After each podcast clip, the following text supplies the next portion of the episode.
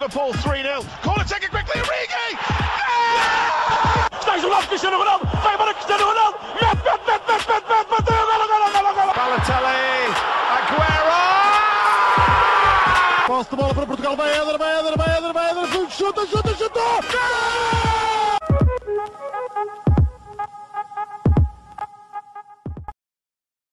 sejam muito bem-vindos a mais um episódio do podcast O Espanenca.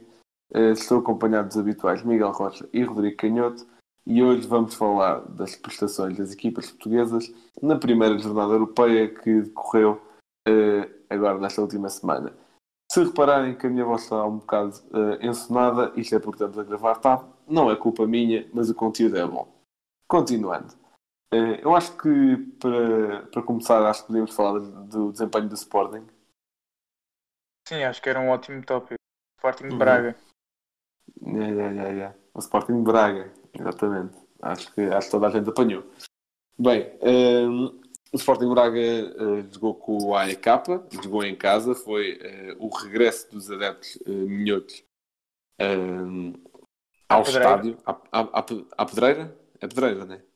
Exatamente. Acho que é Pedreira. Pronto. Ganharam 3-0 ao AEK de Atenas, com um gol do Galeno, um gol do Paulinho e um gol do Ricardo Horta.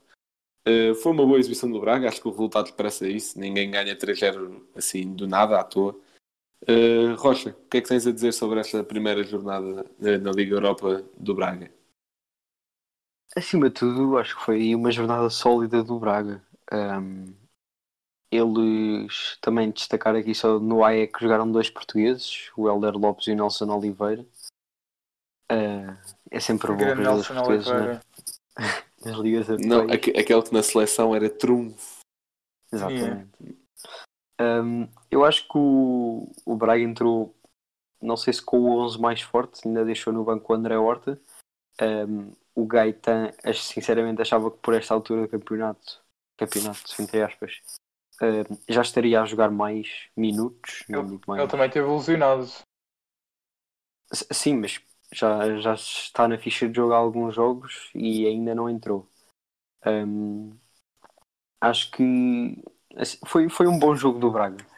Uh, ganhar 3-0 de uma forma calma, os golos foram bem distribuídos. O Galeno marcou ali ao fim da primeira parte, é sempre bom uh, entrar na segunda parte já a ganhar e depois dois golos a fechar aos 78 e aos 88.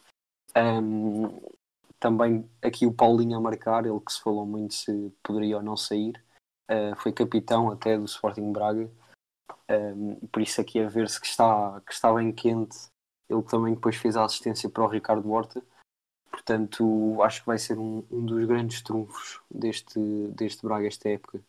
Um, e, e acho que é isso. O Braga entra bem nas competições europeias e acredito que vai conseguir passar este grupo. Rodrigo? Olá a todos. Ahm, acho que o Braga, de certa forma, arriscou, porque usaram exatamente o mesmo 11 que tinha ganho ao Nacional por 2-1.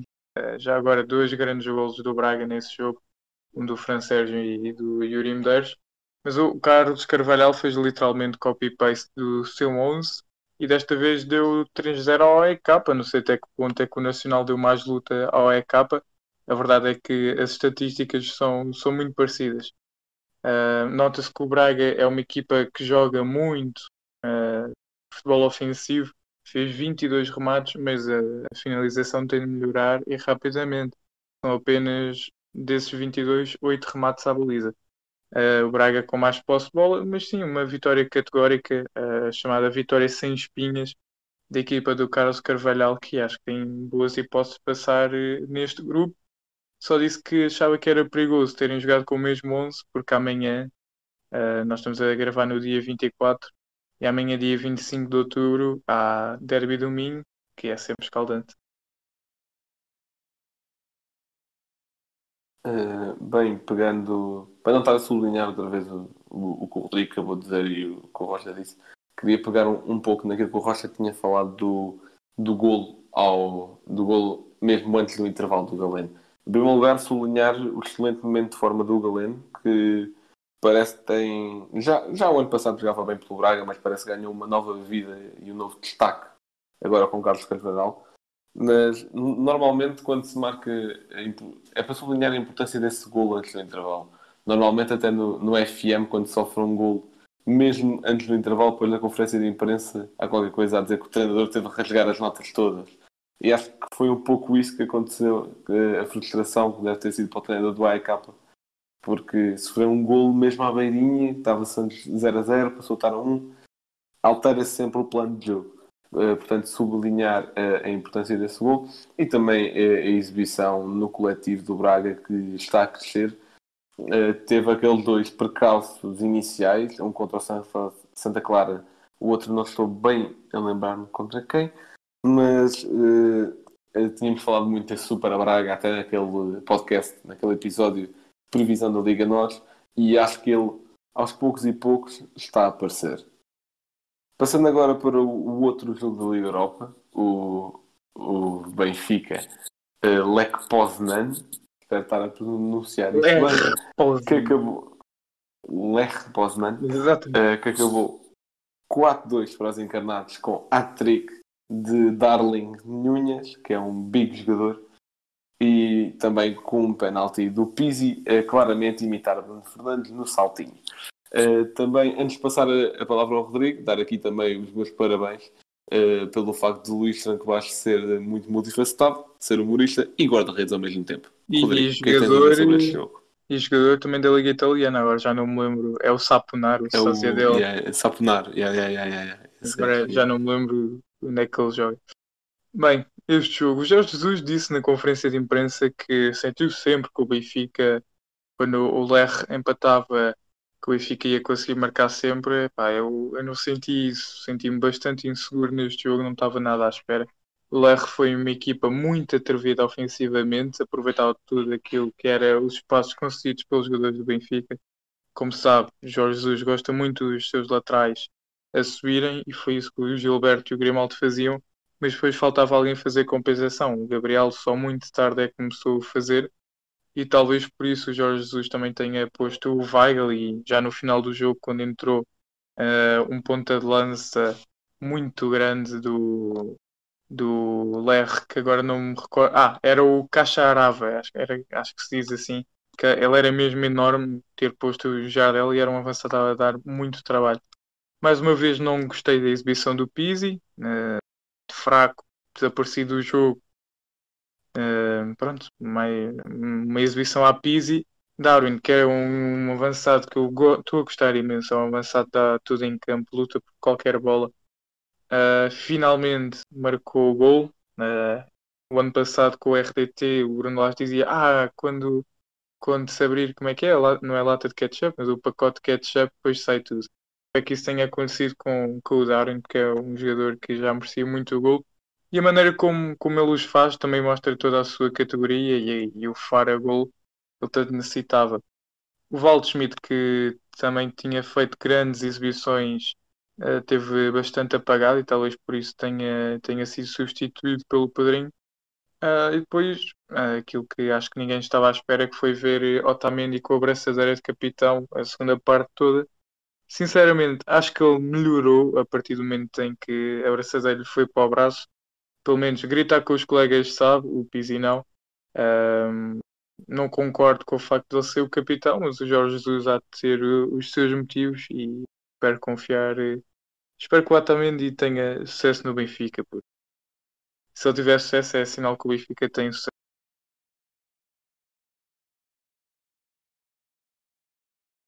Bem, Rocha. Ora bem, então este jogo, digamos que foi um pouco estranho. Ah, vários fatores. Primeiro, acho que ninguém esperava o Benfica ser surpreendido de certa forma ah, com dois golos do, da equipa polaca, digamos assim. Ahm, o Pizzi entra logo no jogo a marcar de penalti aos 9 minutos, mas logo aos 15 eh, eles fazem o empate. Eu acho que foi mesmo uma noite de inspiração do Darwin eh, que salvou o Benfica. Eh, acho que também por essa razão é que o pus na, em terceiro lugar no top 10 de contratações da Liga Portuguesa, eh, porque acho que acho mesmo que vai ser um grande jogador. Acho que não vai ser o que foi o RDT. Um, é ainda mais jovem que ele, penso que tem mais qualidade. Mesmo nos vários aspectos do jogo, tanto a jogar de costas, penso que ele é melhor com a bola no pé do que na- no espaço. Pelo menos uh, vi isso num, num lance em que ele não tem.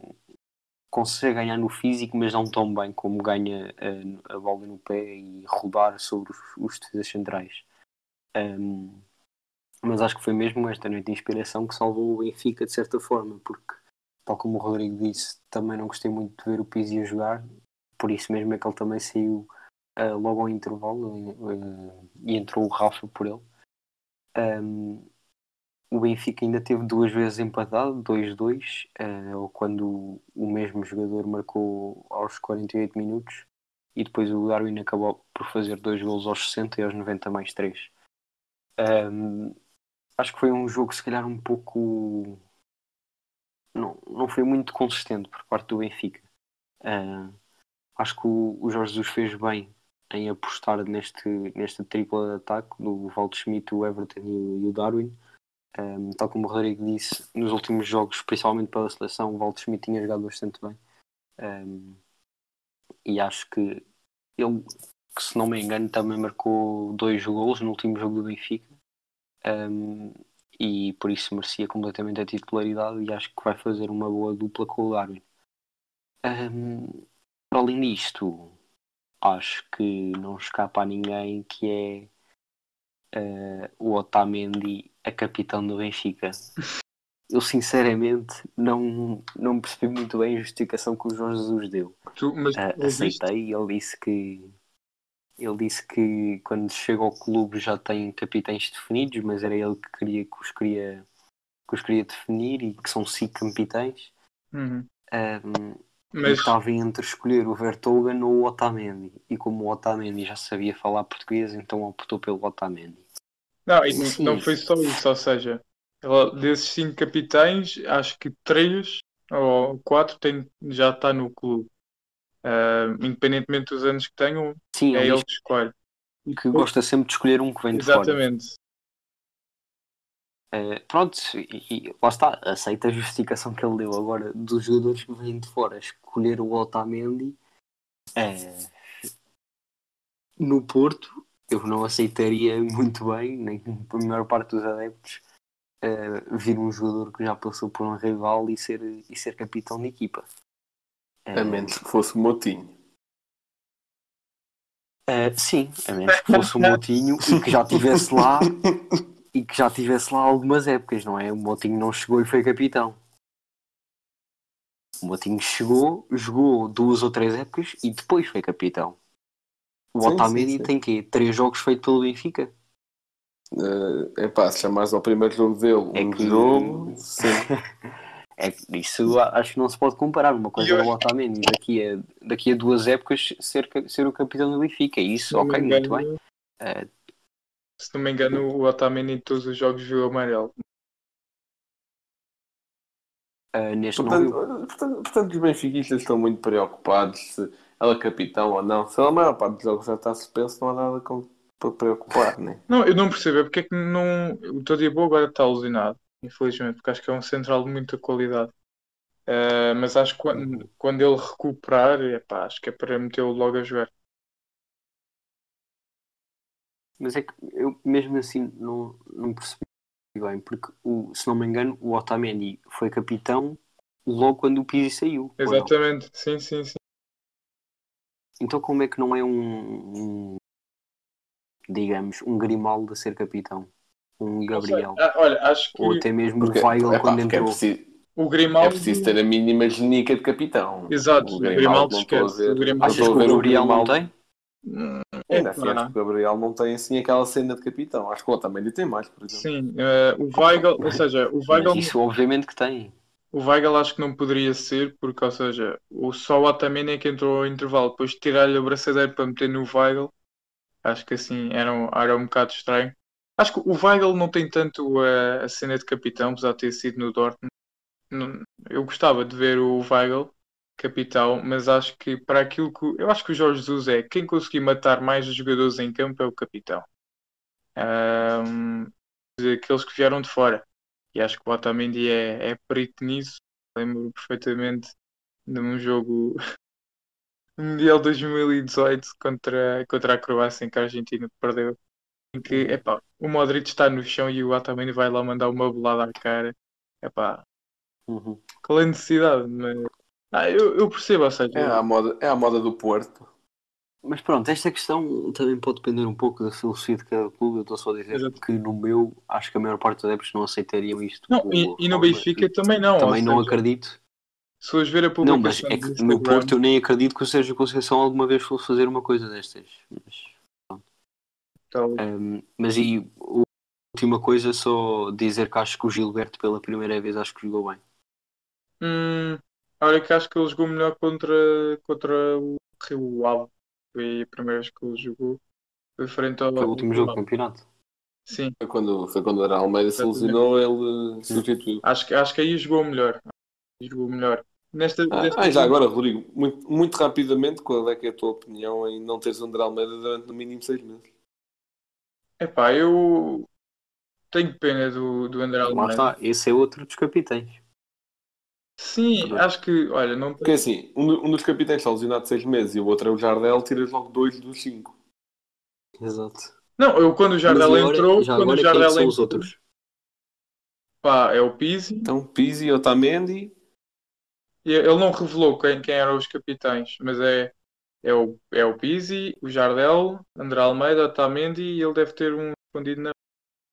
O Ferro? Pá, duvido não. Olha, acho mais facilmente ser um Rafa do que o Ferro. Pá, mas é que o Rafa também não vejo com esse capitão. Olha, via, via mais no, no Darwin, até jogadores vindo de fora, que ele está sempre a puxar pelo, pelos colegas e não sei o quê. E. ahm, pá, ele até. Também já viste o físico do Darwin, se não fizerem o que ele manda. Mas qual, qual é que tinha sido a Eu vi- tua eu pergunta? vi ela Era do André Almeida, não é? Ah, se estás contente, se estás infeliz, se estás injustiçado. Acho que o André Almeida é um ótimo jogador de balneário. Que é um jogador capaz de puxar pelo balneário, de unir eh, o balneário e ver se isso todos os jogadores que gostam dele. Agora, pá, tenho pena que ele não tenha velocidade, que é algo muito necessário para o jogo do JJ. Ah, e ele, ele não tem velocidade. Tem. Nesta altura da carreira, acho que não dá para melhorar muito isso. Ah, a não ser que treine mais que o Ronaldo. Mas não sei. Isso não, ah, não, não creio que isso seja bem possível. Pois, exato. Acho que neste caso era, era interessante ter o, o Tomás Tavares cá e não o ter emprestado para o. Por um lado, eu, eu percebo o facto de ele ter sido emprestado para, para jogar mais, mas por outro, salvaguardar. O João Ferreira acho que não tem qualidade suficiente. Vamos ver se o JJ não chama o Felipe Cruz do, dos Sub-23, que parece-me ser bom. Bem, só para terminar aqui o, o capítulo Benfica, só sublinhar aqui, para não, para não estar a repetir o que vocês disseram, só dizer aqui que o que eu acho que o Jorge Jesus tem de trabalhar e muito é eh, a parte defensiva dos laterais. Que eu acho que essa, e bolas nas costas, eh, esses fatores foi o que tramou o Benfica no último jogo. Porque o Benfica, o tal Benfica, com as ambições europeias, que investiu 80 milhões, levar dois gols ao Black Poznan, não pode ser. Pelo menos se eu se fosse Quanto é o que- treinador. quanto é que levaste do- do coisa. Quanto é que levaste do Lask? Eu não gastei 80 milhões em reforços, lá está, Tá bem, continuando. Mas tens dinheiro. Ahm, não, Então, mas se tivesse, queria gastar bem. então o Benfica não gastou bem? É pá, para sofrer dois gols do Lech Poznan, ou gastava melhor, ou tem problemas a ser tratados, que é só isso que eu estou a dizer que tem Ah, tu não falas da questão do dinheiro. Não, o que eu estou a dizer é que o Benfica, se tem as ambições de ter aquela hegemonia tanto nacional como europeia, não pode sofrer dois gols do Lech Poznan em movimentos de bolas nas costas. Sim, eh, eh, tu também levaste golos do Marega. Mas lá está, não quero criar nenhuma hegemonia. Para criar hegemonia tenho de ganhar um primeiro. Bom ponto. bom, bom argumento. Bom Ponto. Self-roast para provar o meu ponto. Continuando. Uh, não, e também pronto, já sublinharam, já, já sublinharam imensas vezes a grande exibição do Darwin. E só para dizer, que me surpreendeu o quão rápido Walter Schmidt e Darwin se entenderam. Que falam línguas diferentes, mas Yeah, acho que até foi Jorge Jesus que disse que a língua do futebol exatamente. entre sim. eles. Eles é- não falam nada, pronto, mas depois. não dizem nada. Se isso é, tipo assim um gesto, algo assim. Não dizem nada, mas entendem-se Olha, mil maravilhas. por um, por um lado é bom para os adversários, eles mandam só assim um olhar e os adversários. "Ah, Yeah. Yeah, yeah, yeah. Bem, agora passando para o capítulo Champions, eh, o sítio onde está o Futebol Clube do Porto. Eh, o Porto foi jogar a Manchester contra o Manchester City. Perdeu 3 a 1 num resultado que, a meu ver, é injusto, mas vamos ver a opinião do Rocha. O que é que tens a dizer? Em primeiro lugar, qual é- é que foi a surpresa ao ver o. Presumo eu que tinha sido uma surpresa ver o 11 de Conceição. Ah, sim, foi uma surpresa, mas uma surpresa agradável. Eu não sei se só, só falei isto com vocês ou se mencionei em algum podcast, mas eu já tinha falado nesta possibilidade de jogar com três centrais com o Sarro, mas que achava que o, que o Sérgio Conceição nunca iria utilizar. Ah, Foi só- acho que foi só entre nós, não foi no. Acho que não foi Pronto. no episódio. Então pronto, eu já tinha falado nessa possibilidade, até mais se calhar eh, usar o Manafá em vez do Zaidu na, lá na lateral esquerda, mas o Manafá foi para o banco. Ah, Olha, a partir do momento em que entrou o Manafá, as coisas começaram a descarrilar, e mais não digo. Mas sim, se calhar mais na, na, parte, na parte defensiva. Um, porque eu acho, acho que os três centrais estiveram muito bem. Uh, o processo defensivo também foi bastante bom. Uh, o Zaidu e o Corona cumpriram a 100%. Nos primeiros minutos o Manchester City não conseguia fazer nada dali. Uh, a, a equipa estava bastante coesa a defender e, a- e também a aproveitar bem um, as saídas, as saídas uh, atacantes que tinha. Um, eu acho que foi uma prestação do Porto suficientemente boa para não perder. Acho que isto acho que isto é certo, ou seja, o Porto deveria ter saído com pontos de Manchester, na minha opinião. Um, obviamente que daqui uh, vêm se calhar duas decisões de arbitragem com as quais eu não concordo. Uh, uma delas penso que nada discutível, que é o penalti uh, que o Agüero acabou por converter. O, o Gundogan- pisou 100% aquela perna do Marchezinho de uma forma que eu não sei ainda até hoje como é que o, o VAR não viu. Um, e depois também, na minha opinião, o segundo gol do, do City, aquele de livre, na minha opinião, o Fábio Vieira não fez falta. Um, isto são dois lances que acabam por dar em gol do, do Manchester City um, e que também nunca sabe se, por exemplo, se o City fosse a perder para o intervalo, como é que o jogo acabaria. Uh, portanto, eu acho que o Porto deveria ter conseguido sacar pontos de, de Manchester. Um, acho que a entrada de Evan Nilsson foi bastante boa e por isso é que também jogou a titular uh, contra o Gil Vicente neste fim de semana. Um, sinceramente achava que o Felipe Anderson ia entrar um pouco por eh, conhecer o Manchester City se calhar melhor que o resto da equipa. Um, acabou por entrar o Nakajima que já não jogava desde março. Ele também foi titular este fim de semana contra o Gil Vicente. E uma entrada que de certa forma me surpreendeu, mas também não comprometeu, por isso, por mim tudo bem. Foi a entrada do Nanu, uh, um jogador passar de jogar no, no Marítimo para entrar em jogos de Champions contra o Manchester City. É assim um grande salto. É para fugir à Um, polícia. mas, mas não entrou mal, por isso também não foi culpa dele nós não termos conseguido pontos. Um, a outra coisa que me surpreendeu foi também a entrada do Fábio Vieira no 11 titular, ele depois saiu pelo, pelo, pelo Nanu, um, mas acho que também jogou bastante bem. Uh, uma das coisas que o Sérgio Conceição se queixava de forma indireta do Fábio Vieira na época passada era, era ele a defender, mas acho que contra o City defendeu bastante bem. E também ter médios como o Sérgio Oliveira e o, e o Uribe, que são médios bastante de contenção, se quiserem, uh, acho que facilita o Fábio Vieira estar. Ele encostava-se um pouco mais à direita e por isso acho que facilita um pouco esse, esse seu trabalho. Portanto, acho que foi um bom jogo do Porto. Uh, mostrou bons indícios para o resto da Champions e eu espero que esta seja a única derrota do Porto neste grupo. Rodrigo? Olha, acho que o Sérgio Conceição eh, sempre disse que ele não era o mestre da tática, mas aqui ele jogou muito bem. Ele sabia perfeitamente que o City só ia jogar com, com um avançado, com um jogo, só com o Agüero, Ah, e meter três centrais contra o ponta de lança e os centrais acho que estiveram muito bem. Ah, um deles, o Pep, não sei se deveria ter acabado o jogo, mas acho que para equilibrar as contas o árbitro também não mandou para a rua. Aquele pisão do Gudogan sobre o Marchesino. Não sei o que é que. E houve ainda uma falta do Rodrigo também, que era segundo amarelo. Esqueci-me de dizer isso. Ah, o puxão. Mas o, o Rodri nem viu o amarelo. Acho eu. O Rodri. O Rodri. Acho que Sim, mas aquele, mas aquele Era- árbitro estava totalmente Não, orientado sim. para os dois lados. O árbitro completamente. Foi uma falta do, contra o Fábio Vieira, se não me engano. O, o Rodri estava completamente bêbado. O Rodri.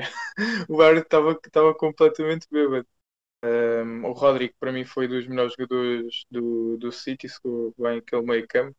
O árbitro teve ali uma fase depois de ter assinalado o penalti a favor do City, que qualquer jogador do City que dava um toque a um jogador do Porto via cartão. Uma arbitragem muito estranha.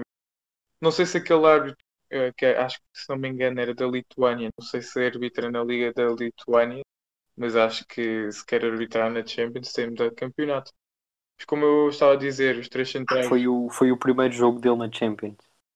e deixou um. Agora percebemos Só para- porque é que, de- agora só percebemos para porque é que adiaram a estreia dele, não é? Exato. Eh, mas acho que E também, só, desculpa interromper-te, Rodrigo, mas só para dizer que prefiro mil vezes eh, que o árbitro não tivesse dado amarelo nenhum aos jogadores do City e tivesse marcado as coisas bem eh, que, que acabaram por dar em gol. Bem, eh, acho que em relação ao livro, acho que há uma repetição em que se nota que o Fábio Vieira bate no pé do. Em que era? Agora já é o Gundogan, acho que é yeah, é o próprio que sofre a falta. Mas é, é- foi um bocado infantilidade dele, porque ele recupera muito bem a bola primeiro, depois acho que ele remata contra um jogador eh, ou do City ou do Porto, não é? É esse lance e depois ele vai fazer falta. Se não me engano, acho que, acho que é esse lance que ele remata assim contra um um jogador do, do City, depois a bola fica nos pés do Gundogan. Sim, sim, ele perdeu a bola ali à entrada da área e depois a tentar recuperá-la foi, foi esse lance. Mas acho que o Conceição eh, fez bem, apostou bem neste sistema. Acho que poderia ter arriscado uma coisa diferente. Por exemplo, não meter o Fábio Vieira a titular e meter o Taremi. E por vezes, eu acho que o Corona tem capacidade para fazer a aula toda sozinho. E, por exemplo, em momentos de transição, o Marega sair da ala direita e passar para o meio, dois, dois avançados muito móveis, como o Marega e o Taremi, dariam muito trabalho ao Ruben Dias e ao Eric Garcia, que acho que se viram meio perdidos. O Ruben que até entregou a bola, que foi ao, ao Uribe, que depois meteu no, no Zaidu, que meteu no Luís Dias. Um golaço. Um golaço do Luís Dias. Ah, mas pronto, acho que o Porto poderia ter saído com mais. Acho que 3-1 é um resultado injusto. Não digo que pudesse sair lá com. Poderia sair lá com pontos, mas acho que a vitória do City adequa-se. Ah, o City tem mais remates. O Porto teve a decorrer muito atrás da bola e eu sinceramente estava com esperanças que o Porto ah, hoje não, não conseguisse vencer o Gil Vicente por causa disto mesmo. Foi muito tempo a correr atrás da bola. O City fez quase 650 passos, o Porto não chegou aos 300. Portanto, houve assim uma grande diferença de posse de bola. Curioso que o Porto só fez quatro faltas, mas aquelas que foram assinaladas, duas delas deram origem em golo. E depois o Ferran Torres, quando entrou,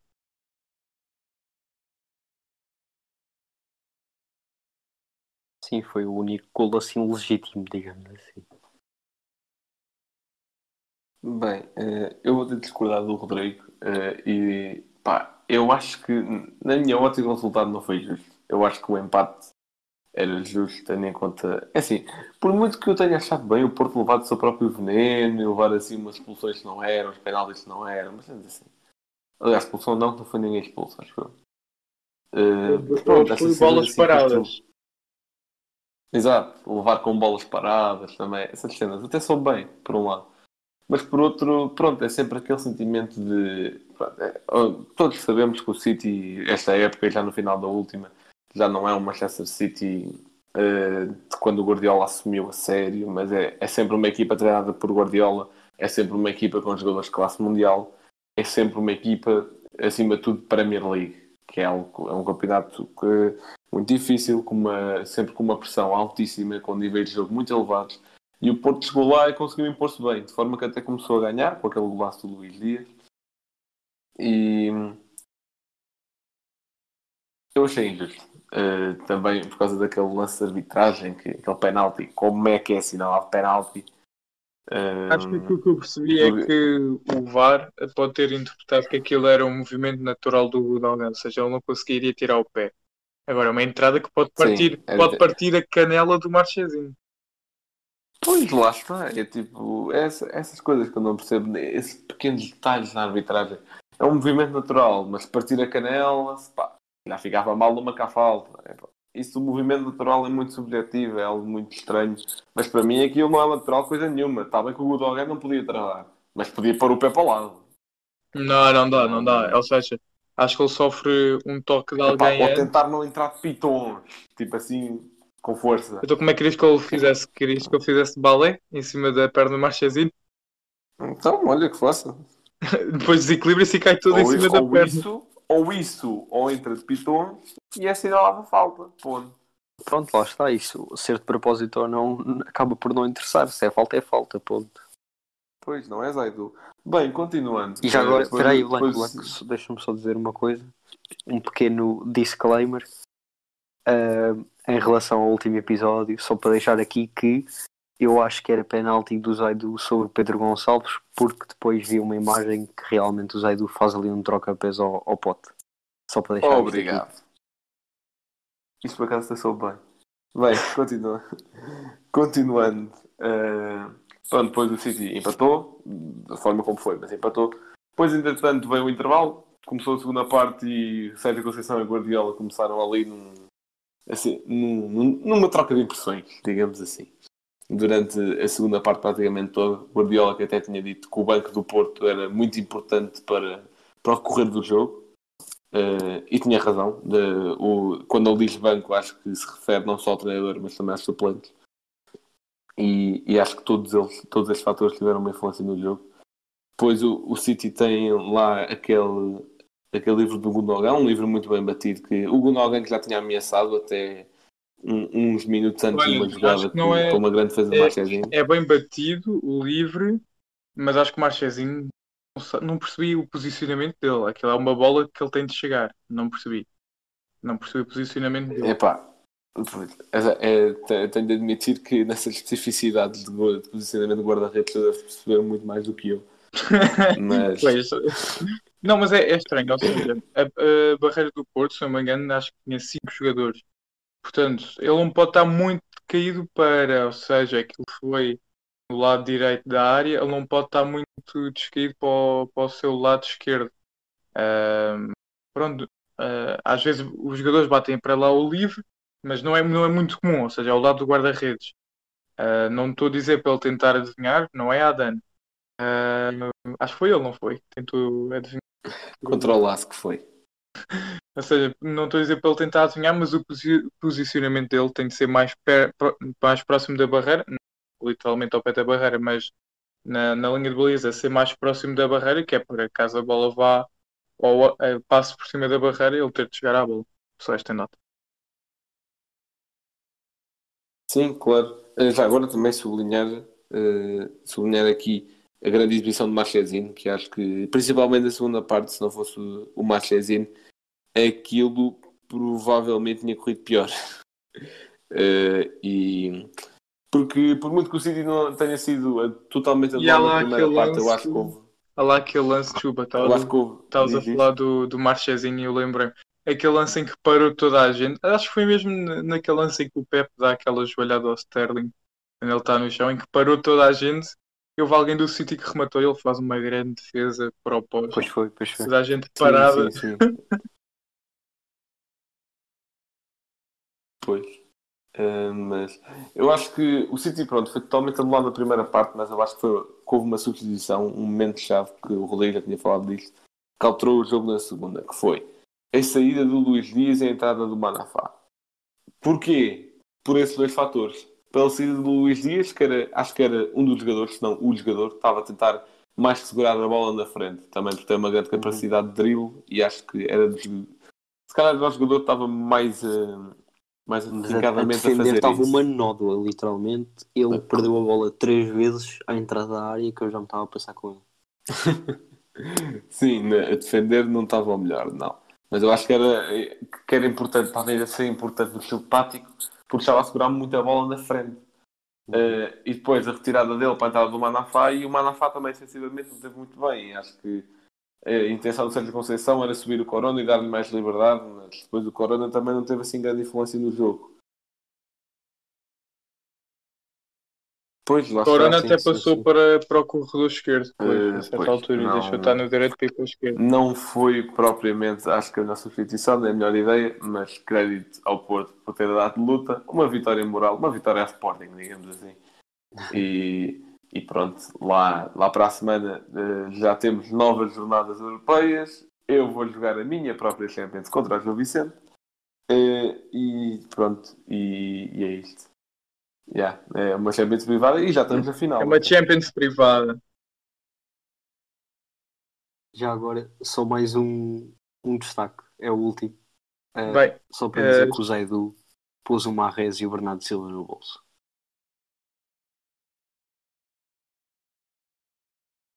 não, era o que eu ia dizer agora, que é o Zaidu, epá, foi até ao momento, acho que foi a melhor contratação do Pelo clube. rendimento que vimos até agora, percebo. Sim, Não sei. também não, não consigo discordar. Verdade que o Ivan Nilsson marcou hoje, mas um jogo não quer dizer nada. E o Zaidu, em dois jogos grandes, teve boas exibições. Uhum.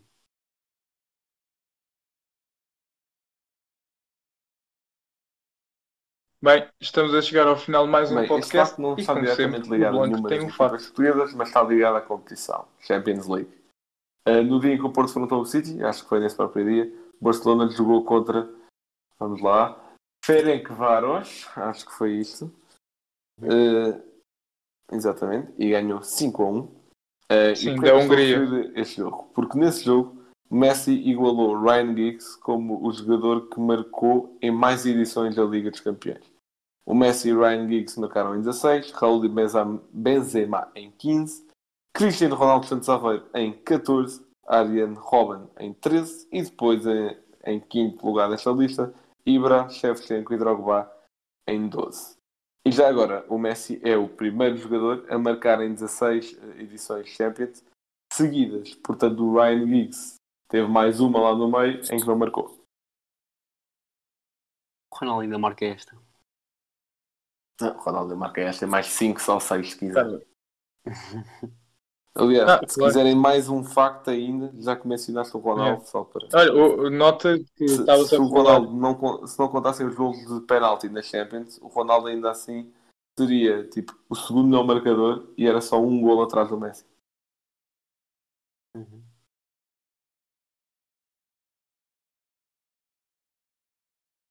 Olha, tu estragaste um bocado aquilo que era a minha ponte para o que ia dizer, que é eh, nós daqui a bocado vamos falar, vocês vão no domingo, acho que sim, no domingo vão ter eh, qualquer coisa relacionada com o El Clássico, uma pequena análise nossa ao El Clássico, Eh, e já que tu pegaste na vitória do Barcelona, o Lenglet foi expulso. E hoje cometeu um penalti sobre o Sérgio Ramos, portanto, como se o Lenglet está em grande forma, acho que se pode juntar Yeah, ah, ao grupo do, Bem, Eloy. muito obrigado por terem ouvido mais um podcast. No momento em que estiverem a ouvir isto, já saíram os nomeados para o Prémio Pods, portanto não sabemos, não fazemos ideia se, se estamos ou não, provavelmente não. Exato, provavelmente, provavelmente não. Mas pronto, Não já saíram, vocês sabem, nós não. Vocês sabem se seguirem lá o prémio, se forem ao site, pronto. Eh, vejam as nossas redes sociais, agora no Instagram já tínhamos dito isto no episódio anterior. Temos uma ferramenta, um link muito mais fácil que clicam e têm acesso a todos os nossos links numa só página. Uh, investiguem Twitters, Instagrams, uh, Twitch está super inativa, se calhar não vale a pena ir lá investigar. Uh, depois tem YouTube também. Uh, Investigue-se, que como dizem, Vão lá, explorem, temos muito conteúdo também anterior. Nós, nós guardamos os episódios todos, há alguns podcasts que depois vão apagando por. Às vezes o conteúdo está desatualizado, mas nós deixamos tudo, achamos que faz sentido. E portanto, se quiserem ouvir o nosso primeiro episódio sobre a queda de rendimento do Benfica com o Bruno Lage, podem ir ouvir à vontade. Uh, muito obrigado por terem ouvido mais um episódio e até à próxima.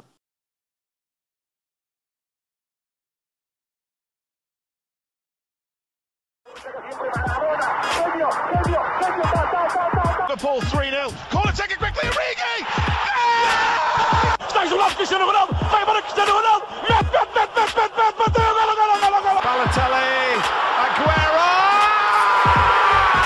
De bola para Portugal. Vai Éder, vai Éder, vai Éder, vai Éder. Chuta, chuta, chuta. Gol!